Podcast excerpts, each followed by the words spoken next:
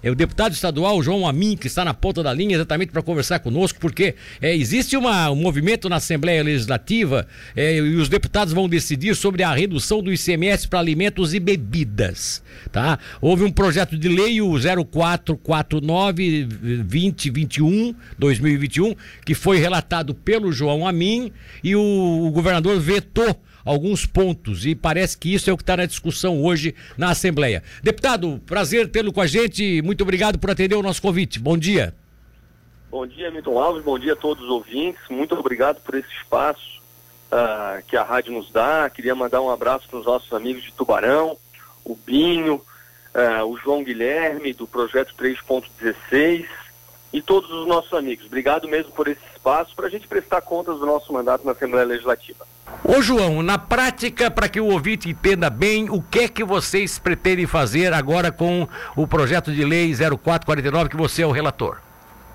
Bom, na verdade nós vamos analisar um veto do governo do estado de um projeto que beneficia o produtor uh, de leite, né, o produtor de, de farinha de trigo, ou seja, é, possibilidade de pagar menos na padaria, no pãozinho de trigo, no pãozinho de sal, né? Dependendo da, do, do, do local do estado onde se compra, cada um menciona o pão de uma maneira, mas todos nós compramos o nosso pãozinho de cada dia, né? As bebidas, sim, as bebidas alcoólicas, os, produtores de leite, né? Ah, o, o, a, a diminuição do imposto sobre transmissão causa morte e doação de quaisquer bens ou direitos, e também o IPVA. Então há um certo grupo, eh, maldosamente, querendo dizer que se aprovar, se derrubar esse veto, vai se beneficiar só quem bebe bebida alcoólica em algum estabelecimento. Isso é mentira. Isso é mentira, não é isso a, é, que nós estamos analisando. O, o projeto é muito mais complexo. E quem vende bebida alcoólica, quem vende o pãozinho de trigo, quem produz leite, quem produz farinha de. É, quem planta né, o trigo, é, vai ser beneficiado. Na questão do comércio, do turismo, uh, dos bares, dos hotéis, dos restaurantes, nós estamos falando de 99 das empresas, 99% dessas empresas elas estão no regime simples, ou, ou seja, são pequenas uh, empresas, mas representa, Milton, 5% do PIB de Santa Catarina. Hum. Temos aí pelo menos 100 mil empregados diretos nesses, uh, nesses estabelecimentos. E de 2016 para cá, de um mês para o outro, foi-se é, dobrado, dobrou o imposto que eles pagam. Os nossos vizinhos já diminuíram impostos. Cinco estados no Brasil durante a pandemia diminuíram impostos e Santa Catarina tem que fazer uh, esse gesto Sim. a esses empreendedores, dono de restaurante, por exemplo, dependendo do prefeito da sua cidade, um dia para o outro tinha que fechar, comprar álcool, comprar luva, aí tinha comprado carne, tinha comprado bebida, tinha comprado alimentos perecíveis e não poderia, não podia planejar a sua semana, pedir um empréstimo para o parente, para o banco, vender o carro. Ah, alguns tiveram que demitir funcionários e é, foram um, foi um setor muito prejudicado durante a pandemia. Na prática, né, na prática, né, deputado João Amin, é, qual é efetivamente, você tem as alíquotas aí de que, que, que ele quer aplicar, que ele está aplicando hoje, o que vocês estão pretendendo implantar de forma geral? Porque não é, ela não é uniforme, né? É, é de 7 para 3. 7 para 3. Que esses estabelecimentos possam vender os seus produtos e que a gente possa... É, dar mais tranquilidade a esses empreendedores que passaram por um momento tão difícil durante a pandemia. Ah, bom, um vou... terço dessas empresas, Milton, fecharam. 68% desses estabelecimentos estão endividados. Vão demorar quatro anos para se recuperar. Então é um gesto que o deputado, ah, que o governo tem que fazer para o catarinense, para o cidadão. Bom, no caso específico, quando se fala em bebidas, é porque vocês estão é, sobre, é, vocês estão tentando reduzir o, o ICMS recolhido pelas empresas que vendem bebidas, não é especificamente uma taxação da, da, da bebida em si. Ou ela, ou ela tem também esse efeito? Perfeito. É o, e não é só a bebida, não é só a caipirinha, é o pastel, é o pão de trigo.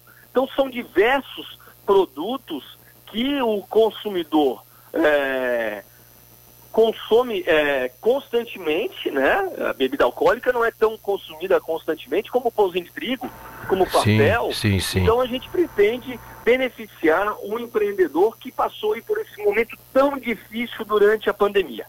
Bom, é, qual é a posição hoje dos deputados, pelo que você observa, pelo que conversa? Será que vão derrubar o veto mesmo ou tem dificuldade ainda? Olha, Milton, eu, eu, eu posso falar por mim, né?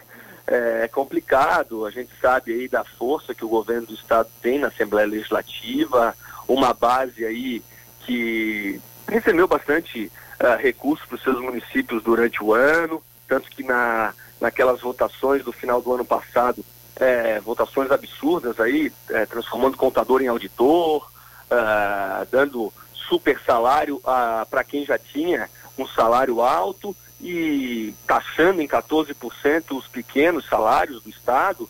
Então, é, não dá para falar pelos outros. Eu tenho esperança, tenho esperança que os deputados se sensibilizem e que a gente possa derrubar esse veto que vai fazer, não é mal para o governo, é bem para o cidadão aí que enfrentou a pandemia uh, de uma maneira muito complicada durante todos esses anos, né? Dá para falar já em dois anos, então dá para falar até no plural. É o líder do governo na Leste, o integrante da CCJ, o deputado José Milton Schaeffer, que é do seu partido, coincidentemente, afirma que o momento é de buscar um entendimento entre Legislativo e Secretaria de Estado da Fazenda. É possível vocês se entenderem antes até de botar isso em votação? Olha, é possível que o governo se sensibilize com essa causa que beneficia aí a uh, grande é, grandes empresas, é, tem muito, muito, um número muito alto de empregos, de funcionários diretos, de um setor que representa 5% do PIB de Santa Catarina. Então a gente espera sim que, a, que os deputados sejam sensibilizados e possam uh, derrubar esse veto. Agora o governo lançou uma nota oficial na sua página de divulgação, dizendo que circulam nas redes sociais informações distorcidas sobre o projeto de lei aprovado pela Assembleia e vetado pelo governo, propondo a alteração de tributação de apenas cerca de 1% dos bares e restaurantes de Santa Catarina. Ou seja, eles alegam de que isso beneficiaria apenas 1% dos bares e restaurantes. É, é isso mesmo ou eles estão equivocados? Eu não tenho conhecimento dessa nota e acho que o governo está tendo tem que se, se sensibilizar com o catarinense. Né? Não é dinheiro apenas dinheiro para prefeito. É dinheiro para é, recursos como, por exemplo, a estiagem que afeta o oeste catarinense, uh, empresas que foram uh, realmente muito prejudicadas durante a pandemia. Uh, eu não sei quanto que representa 1% de empresas no estado, uh, mas 1% já é um grande número, né? e o governo tem que sensibilizar a, a essa visão arrecadatória uh, já fez com que o Estado esteja aí de cofres cheios, dando benefícios que vão prejudicar os Estados, por exemplo, na, no aumento de impostos, no aumento de salários que foi dado no final do ano passado. Aí a gente está falando de um bilhão uh, de reais, né? um bilhão e trezentos. Se olha para 1% só de estabelecimento com essa visão aí é, não muito vamos dizer, não muito solitária, né, para quem não muito é, um setor que se prejudicou há bastante tempo, é, essa visão tem que se tem que se tem que se mudar. Não é, não adianta o Estado estar tá com o cofre cheio e o empreendedor estar tá com o bolso vazio. Ó, essa nota que você diz que desconhece, ela foi lançada essa noite no site oficial de notícias do governo do estado. Se você botar governo de Santa Catarina, vai ter lá notícias, você vai buscar, você vai encontrar. E diz o seguinte, ó, de acordo com os dados da Secretaria de Estado da Fazenda, 99% dos bares e restaurantes do estado estão enquadrados no Simples Nacional, ou seja, receita bruta anual de 4,8 milhões, ou seja, não seriam atendidos pela medida proposta. O 1% restante é composto por bares e restaurantes de redes nacionais e internacionais, grandes redes de hotéis e resorts, paradouros de praia, beat clubes, grandes empresas que atendem a um público de poder aquisitivo alto, com alta capacidade contributiva, o que inclusive já são beneficiados com renúncia fiscal. Ou seja, é uma nota que praticamente. Eh, é uma diz... nota complexa que precisa de esclarecimento. Desde o início de 2019, o atual secretário da Fazenda, por exemplo, fala da caixa preta dos benefícios fiscais, mas nunca abriu essa caixa preta. Né? O 99%, a gente está falando de mais de 100 mil empregos diretos que esse setor é, cria, fomenta, gera para o Estado. Então não é à toa que o Estado tem que ter uma visão diferente. Eu espero que os deputados se sensibilizem, que a gente possa derrubar esse veto na CCJ e, posteriormente, eu, eu tenho esperança que a gente possa derrubar esse veto no plenário.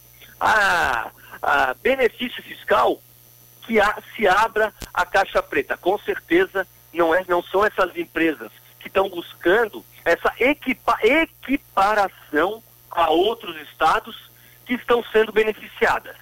Grandes redes, jogar o grande contra o pequeno, o rico contra o pobre, né? Isso, esse, esse discurso já cansou de governos passados, governos que fumavam charuto em Cuba, tomavam bebidas muito caras com empreiteiros, né? E com certeza não, liga, não ligariam 7, 25, 3%, isso não faria, de, não faria diferença no bolso. Esse pequeno empreendedor, esse pequeno empreendedor que está passando por dois anos de pandemia merece um olhar carinhoso, um, um olhar muito, muito, muito uh, melhor do que uma nota uh, num site de governo que realmente parece que não sai de uma sala uh, no ar-condicionado e vai ver a dificuldade que o empreendedor vem enfrentando uh, durante o dia a dia, principalmente durante a pandemia. Mas eu estou falando, na verdade, já desde 2016.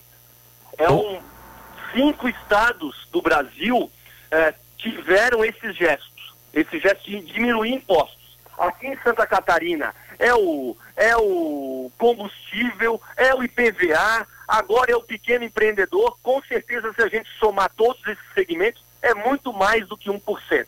Que se abra a caixa preta dos benefícios fiscais e não se jogue para a torcida uma nota que eu acho até que, de repente, não tem atenção e não tem a concordância de todos os integrantes de um governo. Deputado, eu estou equivocado, só para terminar aqui a, participar, a nossa participação, eu estou equivocado, o senhor fez uma pequena referência aí a, desse governo com governos petistas que fumavam charutos e ficavam é, distribuindo é, tributação para cima da população. Você é um bom, você tem, você vai fazer uma boa interpretação. Eu tenho tenho certeza que o cidadão que está nos ouvindo aí também vai fazer a sua interpretação correta. Um abraço, querido. Muito obrigado pela participação um e a disponibilidade e a nossa vontade. Um beijo no coração de todos os nossos ouvintes e estou à disposição. Tá um bom. abraço. Beleza. João Amin, deputado estadual.